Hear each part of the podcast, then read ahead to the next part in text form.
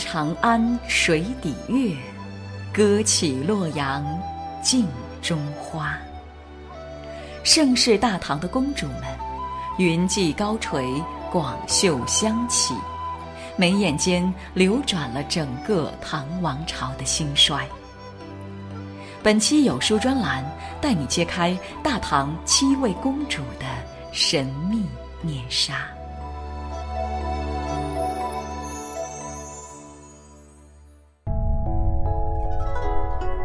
位于晋冀交界处的娘子关，依山傍水，居高临下，大有一夫当关，万夫莫开之势。这里，曾有一位公主率兵驻守，威名远扬，流传千古。明代文学家、史学家王士祯著作有诗赞曰：“夫人城北走降堤，娘子关前。”高义旗，今日关头成独笑，可无巾帼赠男儿。她是唐高祖李渊与窦皇后的爱女，唐太宗李世民的同母姐姐，更是中国历史上唯一以军礼下葬的公主——平阳昭公主。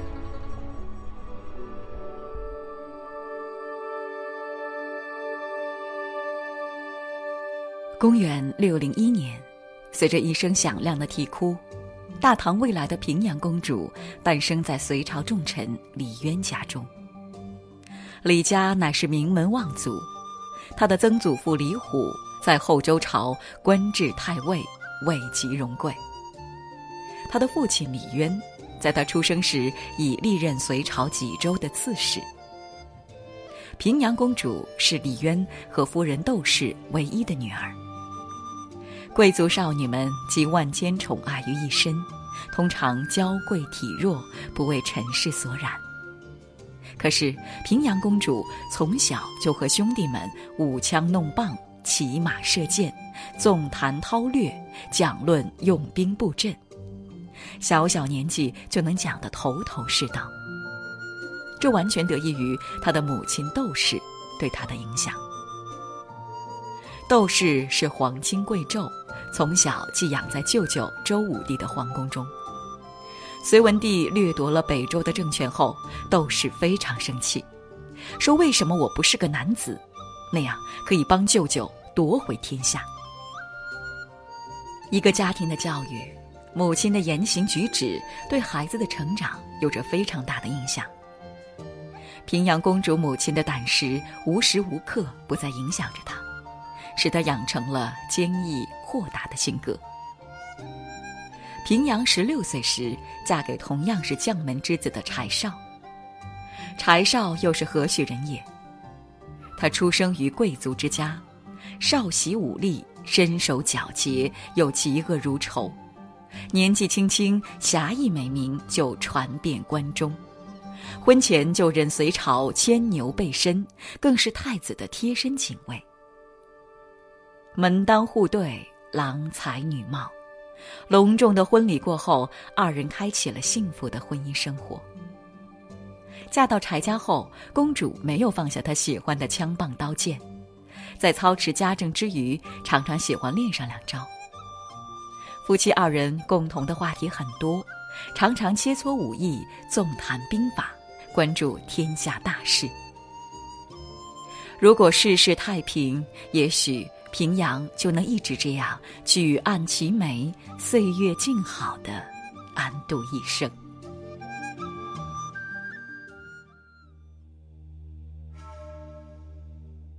隋王朝摇摇欲坠，民间相继流传出李氏当为天子的谶语。隋炀帝为此已杀了几个李姓大官。素有大志的李渊心中早已不满隋炀帝的暴力。面对这样的王朝，公元六百一十七年五月，李渊决定起兵抗隋。李渊秘密派人去河东和长安，召回儿子和女婿，一起回到太原，准备举兵起事。而此时，李家人的任何举动都会挑动杨广敏感的神经。如果柴少和平阳公主突然离开，便会打草惊蛇；而两个人都留下的话，李渊一旦起兵，他们将会面临被俘。平阳是怎么选择的呢？一天，平阳公主在花园练完剑法，回到卧房，看到柴少正若有所思，神情既焦躁又兴奋。夫君，发生什么事了？柴少拿出一封拆去火漆封签的信件，递到他的面前。父亲即将起兵，让我迅速与他会合。太好了，这是夫君建功立业的大好时机，赶快去吧，别耽误了大事。平阳公主也很兴奋。可是，你怎么办呢？你一个人在家，我不放心呐。一起走也容易引人猜疑。柴少的担心是有道理的，老丈人起兵谋反，不知道是否已经引起隋炀帝注意。如果举家千里，目标太大，搞不好来一个出身未捷身先死。所以必须留下一个在家装饰门面。可是夫妻俩都知道，留下来的那个人威胁很大。君宜速行，我宜妇人。亦以潜匿，当自为计。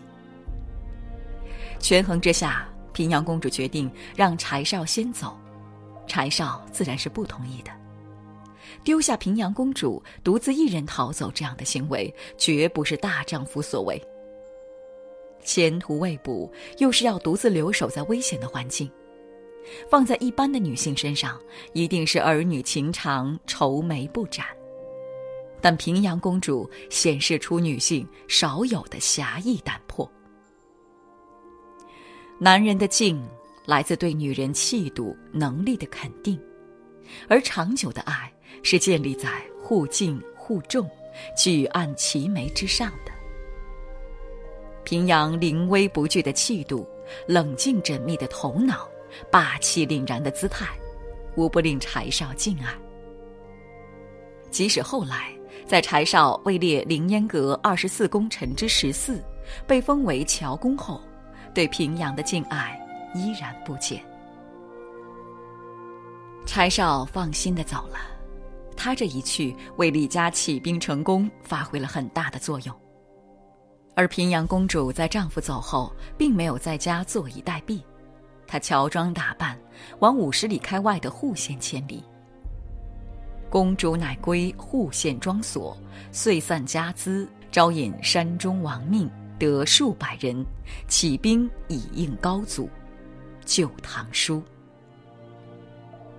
从长安城到户县，马车不过只要一天，可在这一天的路途中的所见，深深震撼了平阳公主。往日以富庶著称的关中，所经之处赤地千里，树木枯死，一片荒凉。沿途有很多人乞讨，悲惨凄凉。平阳在路上就决定要做两件事：第一件事，开仓放粮，赈济灾民；第二件事就是招募人马，搞大串联。这其实是平阳公主的深谋远见。行善招兵，既可保全自己，也为父亲制造声势，更能伺机响应父亲起兵。赈济灾民容易，招兵买马可没那么容易。当时关中一带造反成风，往山上草丛树林里随便丢块石头，就有可能砸中一个山大王。但是平阳公主很有策略，她先啃硬骨头。这个人就是有重数万的何潘仁。何潘仁是胡人，他本从西域来经商，不知道是被强盗抢过，还是觉得造反比经商利润更高，他放弃商场，进入了道场，与隋军抗衡。但是他有个特点，他尊重知识分子。他的队伍还劫持了当地引军的隋朝前尚书右丞李纲做他的长史，搞得他的山寨好像很有文化似的。一开始，何潘仁对平阳公主很不以为然，认为女人干不成大事。此时，平阳公主特有的锲而不舍、坚韧不拔的个性发挥了作用。最终，仅三个月的时间，平阳就把当地四五支散兵游勇的反隋人马收到自己麾下。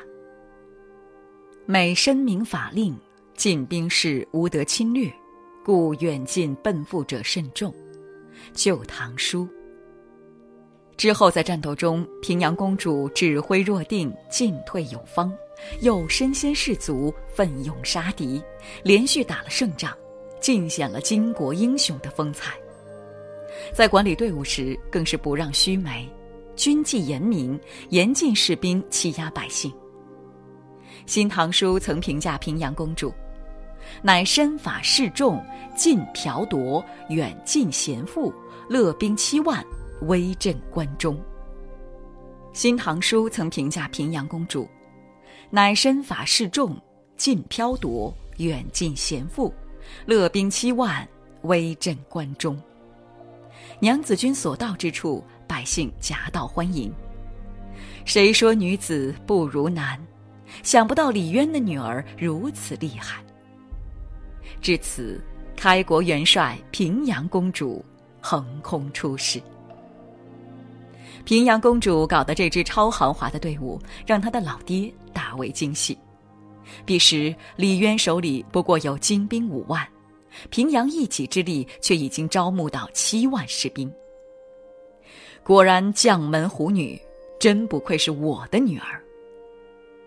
渡过黄河以后，他马上派女婿柴少亲赴华阴，慰问这个不爱红妆爱武装的花木兰。久别的夫妻相见，心下不知道有多少话要说。渡过黄河以后，他马上派女婿柴少亲赴华阴，慰问这个不爱红妆爱武装的花木兰。久别的夫妻相见，心下不知道有多少话要说。但是天下未定，还不到儿女情长的时候，平阳公主再次毅然告别丈夫。与少各置幕府，各自招兵买马，统领一支队伍，以公主的身份统战带兵。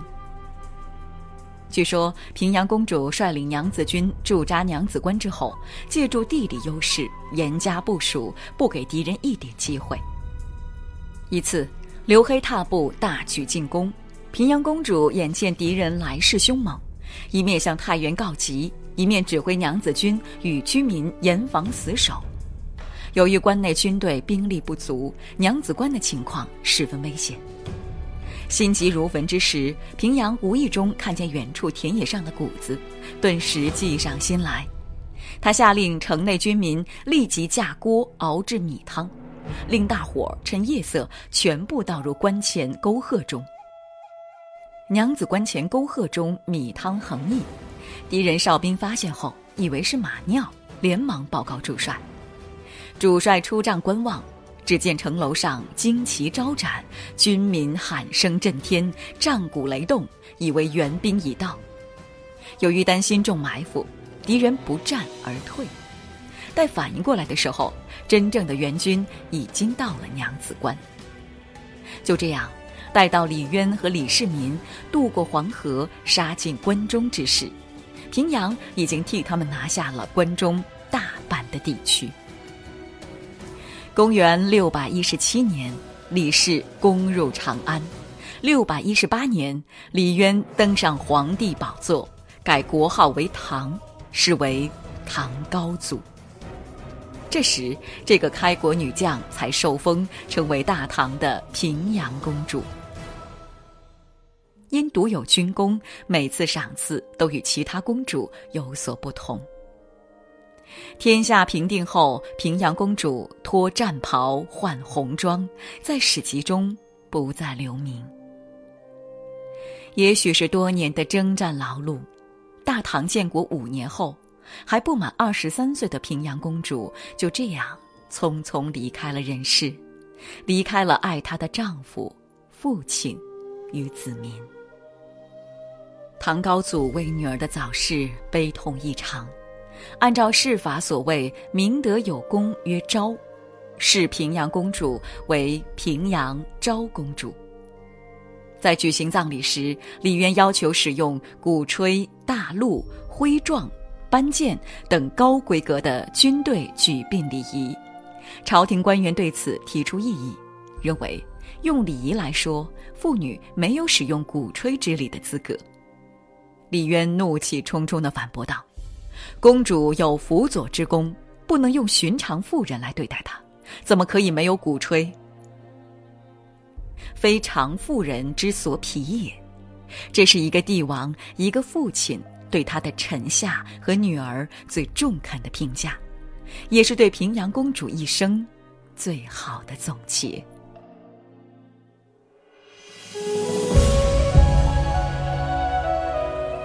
平阳公主是中国封建史上唯一一个由军队为她举殡的女子。唐朝的女强人很多，公主中的女强人尤其多，但是论才能和功绩，都比不上平阳公主。平阳是一个懂得自我定义的女人，她的可贵之处在于实干。当她意识到自己具备治军天赋时，就毫不犹豫地去做了。多少女性心中都有个理想的自己，却不朝着那个目标前进，最终只能凄凄然感叹命运的不公平。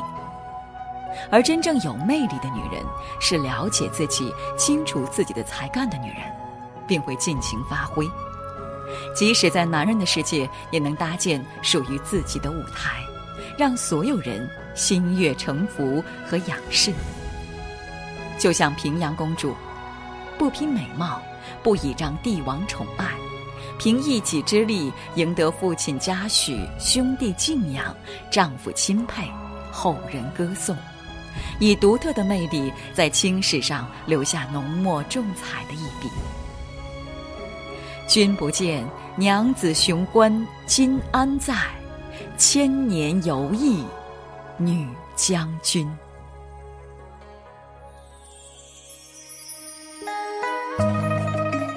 唐朝时期，封建女性的地位达到高峰，在政治、社会、军事活动中大放异彩。她们的一生或许幸运，或许哀伤，或许流芳百世，或许身后凄凉。本周每天早上六点半，有书和你重回大唐，听听那些来自宫闱深处公主们的秘史。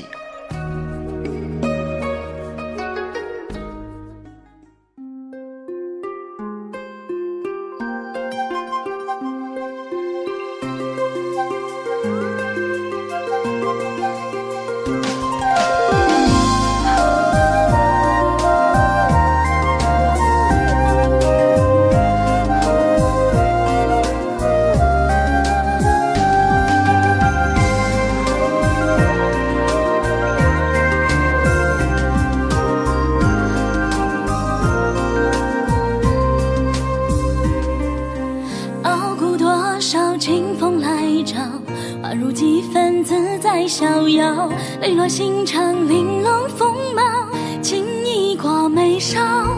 路见不平，将袖一扫，平生最爱胭脂有宝。用字诗刀，下字为桥，千宁难逃。饮糊涂酒一瓢，碰杯细过枝条，心留清明，长乾坤